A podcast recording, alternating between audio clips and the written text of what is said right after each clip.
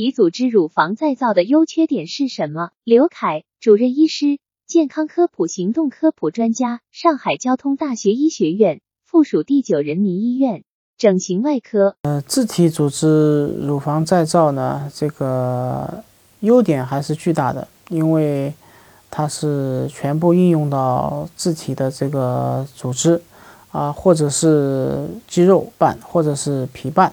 那么它的缺点就是会增加供区的一个组织的创伤。那么，比方说你做背阔肌啊，我们常用的部位背阔肌啊转移的时候，那么在后背要留下一道伤疤。那么做下腹部的这个皮瓣转移的话，在下腹壁啊也要留一个非常长的伤疤。那么当然这个伤疤还是可以掩盖的。背部的伤疤有时候啊比较难掩盖啊，它的优点就是自体组织，它的缺点就是会引起一个比较大的其他部位的创伤。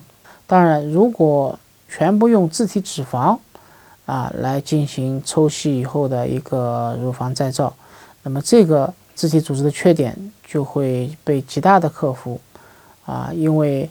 呃，自体脂肪如果能够抽的话，本身就是一次减肥的手术。另外呢，在自体脂肪抽吸的时候，也不会遗留多少疤痕。专家提示：自体组织乳房再造的优缺点是什么？自体组织乳房再造的优点在于，它全部运用到自己的组织，或者是肌肉瓣或者皮瓣。